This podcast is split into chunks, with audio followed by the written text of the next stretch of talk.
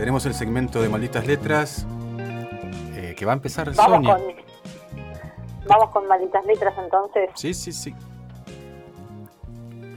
Una vez una persona me dijo, aunque vos te sientas mujer, te crezcan las tetas, tomes hormonas, te operes los genitales, nunca serás mujer, porque no menstruas ni sabes lo que eso significa.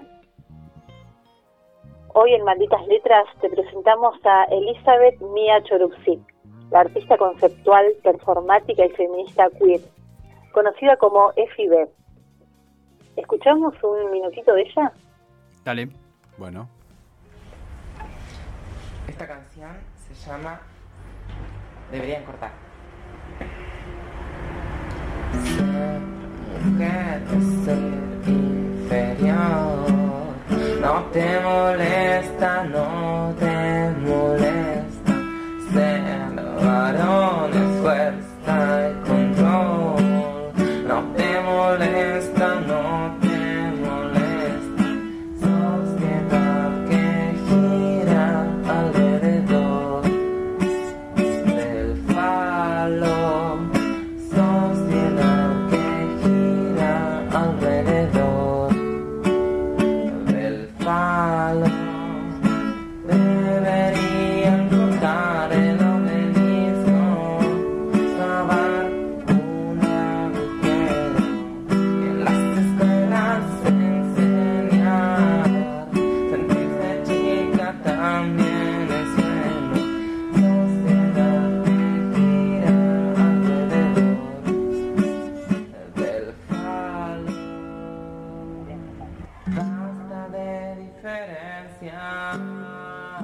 somos todos iguales.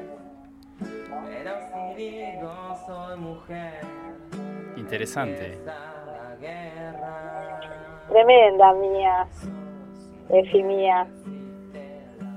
Crudo. Es, sí. eh, Efibet, eh, fue una artista que utilizó el arte para construir su identidad trans y vehicu- vehiculizar de esa manera su lucha por los derechos humanos. Sus intervenciones supieron sacudir las comodidades y los prejuicios grabados a fuego en el inconsciente social y cultural. Eran atrevidas, filosas, profundas, según la nota que se publicó en marzo de este año al cumplirse seis años de su muerte en la revista digital Feminacida. ¿cuántos Una años artista tenía? con se- 25 años tenía cuando murió. Voy a, voy a compartir con ustedes algunas, algunos fragmentos de su obra, de su vasta obra, este, Dale. y les voy a ir contando de qué va cada una, pero primero me gustaría esto, ¿no? que, que escuchen, que, que, que puedan sentir este, la presencia de Pía a través de sus palabras. Primera menstruación, 12 de abril de 2010. Inicio un compromiso de salud con mi cuerpo. Acepto iniciar el tratamiento de reasignación hormonal para seguir avanzando en la construcción de mi identidad. Me cuesta mucho dar este paso, exponerme a los cambios físicos que el tratamiento implica. Muchos creen que las personas que accedemos al mismo lo hacemos por capricho o deseo, pero pocos comprenden que hay una necesidad de crecer, de buscarse, de reafirmarse, de ser verdaderas y que internamente atravesamos conflictos re- respecto a si la verdad se encuentra mediante el artificio. ¿Cuál es el artificio? Artificio es lo que tomamos o lo que somos. ¿Cuál es la mentira? Este es el primer mes en que mi cuerpo hormonalmente empezó a funcionar como el de una mujer. Y lo hago de manera consciente, sin dejar de cuestionarme por qué lo hago, para quién lo hago, con qué, con qué fin. Yo era mujer antes de esto. ¿Por qué entonces exteriorizar mi identidad? Siento que debo conectarme con mi cuerpo, debo eliminar cualquier distorsión, cualquier máscara. Debo experimentar cosas que no quiero, porque de eso se trata la definición del sexo, una seguidilla de consecuencias externas y culturales, impuestos, violentos, bellos, reales.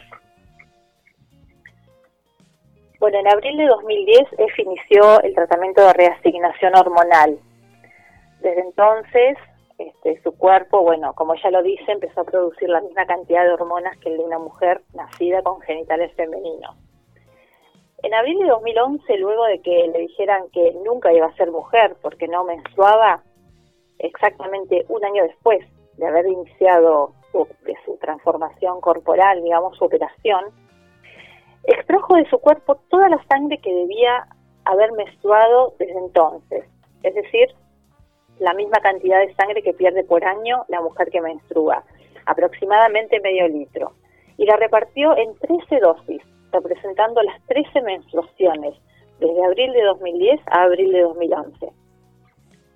Y con cada una de esas menstruaciones fue realizando una serie de acciones en cada mes que este, fueron reafirmando su construcción este, como, como EFI este, en esta búsqueda por su identidad de género. Eh, entonces, bueno, en algunas fotos eh, se las ve, se la ve con ropa interior masculina, manchada de sangre, eh, representando a su primera menstruación. En otras va a una iglesia, camina con una copa cargada de su propia sangre, dice Efi, pido perdón a todas las personas que trataron de quererme y resultaron heridas. Debo mi menstruación mientras pienso sus nombres. Para diciembre su transición está en pleno proceso, reafirmándose, entonces escribe, mi menstruación de diciembre. Me presento una entrevista laboral vestida de mujer. En el currículum escribo, Elizabeth Mia Chorupsik. Recibo buen trato y soy contratada. En el trabajo se me habla en femenino, se me apoda Eli y eventualmente se habla abiertamente de mi condición transgénero. Siento un gran alivio de poder ser yo misma y no tener que prostituirme para que se respete el nombre que adopté al comenzar la transición. Uno de los primeros días, un hombre de seguridad del edificio me niega el paso, porque en su lista aparezco como Elizabeth y no coincide con el nombre que aparece en mi DNI. Me dice, seamos sinceros, vos no sos Elizabeth. Entonces, lo que hace ella es tapar con su sangre el nombre en el DNI y se escribe Elizabeth en los brazos. La obra de Effie fue pura provocación. Hizo de su cuerpo arte y denuncia. poesía plástica visual fuertemente cargada de, su, yo, fue la estrategia para reafirmar su identidad. Esto que por ahí un poco cuando pensábamos en EFI con Nico hablábamos de esto, ¿no? De la identidad no desde un lugar esencialista, no desde un esencialismo, sino una identidad estratégica desde la cual motorizar e impulsar otras luchas. Eh, Lucas Fauno en una entrevista que le hizo en página eh, que salió publicada en página 12 decía este Efi va con un no y vuelve con un sí. Lo que Efi se proponía lo hacía. Tenía una, una fuerza un impulso vital tremendo. Eh, las acciones eh, generalmente que ella llevaba a cabo en el ámbito público este, eran performáticas la mayoría algunas eran intervenciones urbanas otras eran fotos Efi fue una, una estudiante del YUNA, este, pasó por varias instituciones donde siempre se vinculó con, con, el arte. Este, bueno, y en una de las, este, entre sus proyectos, que tenía siempre muy, muy vital en eso, muchos, tenía muchos proyectos artísticos en marcha, entre uno de sus proyectos encontramos uno que se llama EFI ofrece sexo oral, en el que compiló historias reales de violencia sexual dentro de ámbitos conocidos, dice, parejas, trabajo, amistades, y las utilizó narradas en primera persona y representadas como propias. Para esa perfo este, hizo dos performances en esa, en esa, este, en ese gran proyecto, el fase 1 y el fase 0. En el proyecto fase 1 ella ofreció sexo oral mientras reproducía los audios con su voz. Todos los audios comenzaban, mi nombre es Elizabeth, pero todos me conocen como Efi, y terminaban con la frase fin del sexo oral. En la fase cero fue este, un sexo oral colectivo, dice ella. Y lo escuchamos, ¿les parece? Dale. Todos me conocen como Efi. Yo tenía 19 años y pesaba 45 kilos. Él era 10 años mayor a mí. Siempre estaba pendiente de mí y me hacía entender que él quería lo mejor para mí. Por estar con él dejé de ver a mis amigas. Mis padres me habían echado de casa y como él se había quedado sin trabajo, sugirió que probáramos suerte en Uruguay, que es donde se crió. Dejé mis estudios de psicología para ir con él. Me integró a su grupo de amigos de allá. Me cuidaba, me llevaba el desayuno a la cama, pero con los meses su nivel de irritabilidad aumentaba. Casi sin razón. Al principio supuse que era por cuestiones de trabajo. Una vez, por ejemplo, eh, él estaba llegando tarde y no encontraba su registro de conducir. Me comenzó a gritar que no servía para nada, con un tono que lo desconocía, al punto de que me puse tan nerviosa que realmente me volví inútil para buscar bien lo que me pedía que encontrara. Luego me daba piñas en los brazos, o me tironeaba, hasta conseguir que dijese o hiciese lo que él quería. Como yo no tenía vínculo con mi familia, ni dinero, ni documentación, todos los días le daba una segunda oportunidad. Cuando él volvía a la casa yo sabía que se iba a enojar por algo, entonces trataba de hacerlo todo bien. Cuando discutíamos, me decía que me iba a matar al punto de apuntarme con un cuchillo. Yo le dije que lo hiciese. Él me agarró y me hundió el filo en la garganta sin llegar a cortarme. Ojalá pudiera matarte, pero te amo tanto que no me lo permito, decía. Varias veces llegó a echarme de la casa donde vivíamos.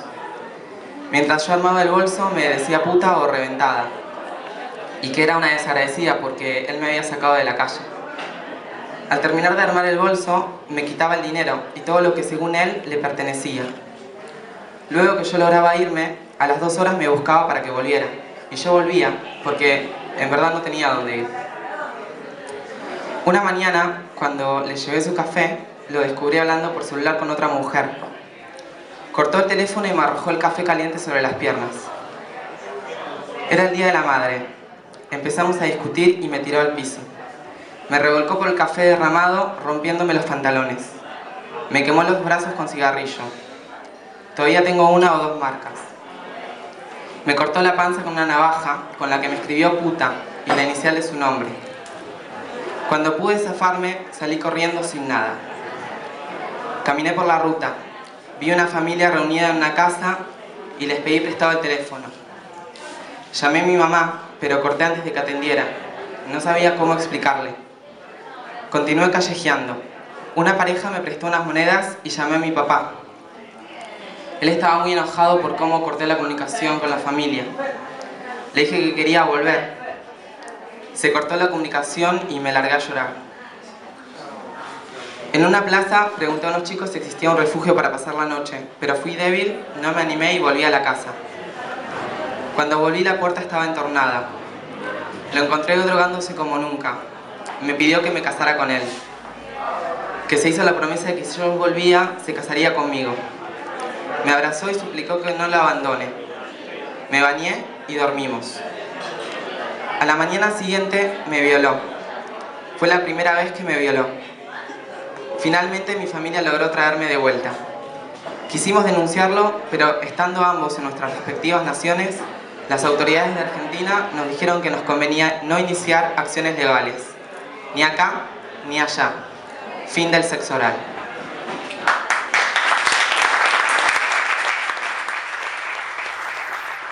Bueno, la verdad que muy interesante. Tremendo. Sí, Bueno, para Esi el silencio era más cruel, el más cruel cómplice de la violencia. Este, sí.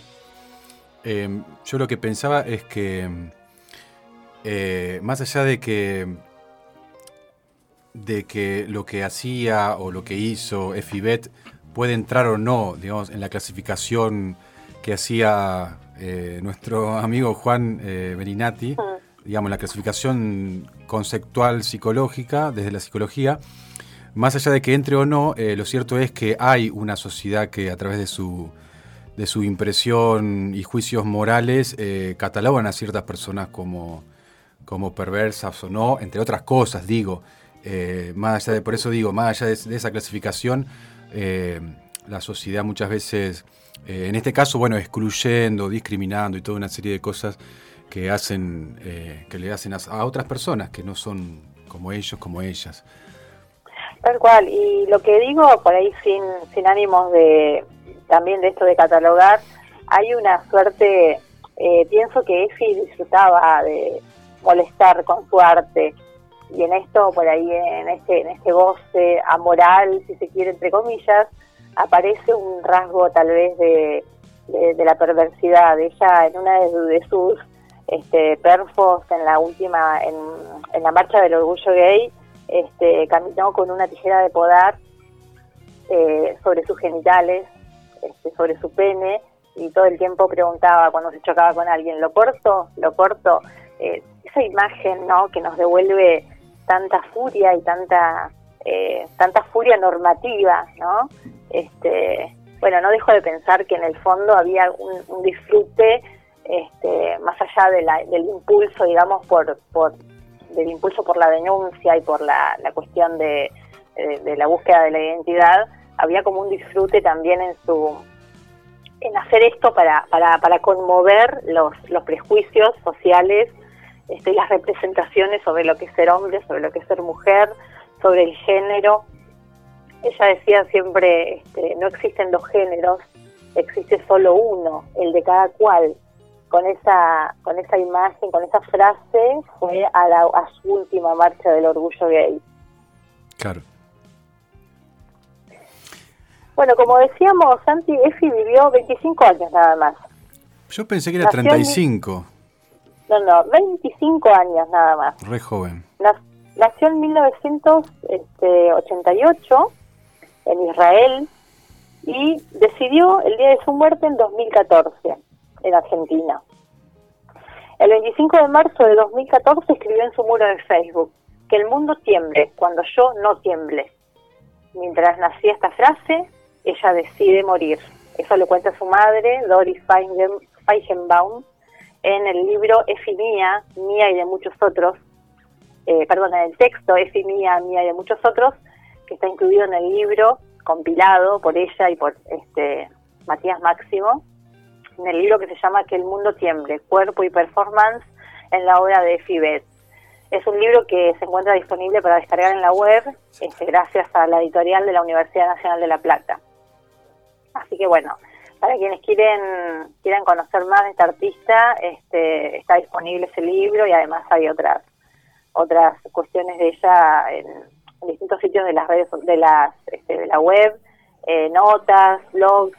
Eh, todavía sigue vigente una este, una página de Facebook de ella, así que no tiene más que googlear, buscarla y, y observar nada más. Sí, muy interesante la performance y el personaje de Efibet, la verdad. Eh, quizás más adelante podamos volver a traerla, este, porque da para hablar sobre muchas cosas. Sí, sobre muchas cosas.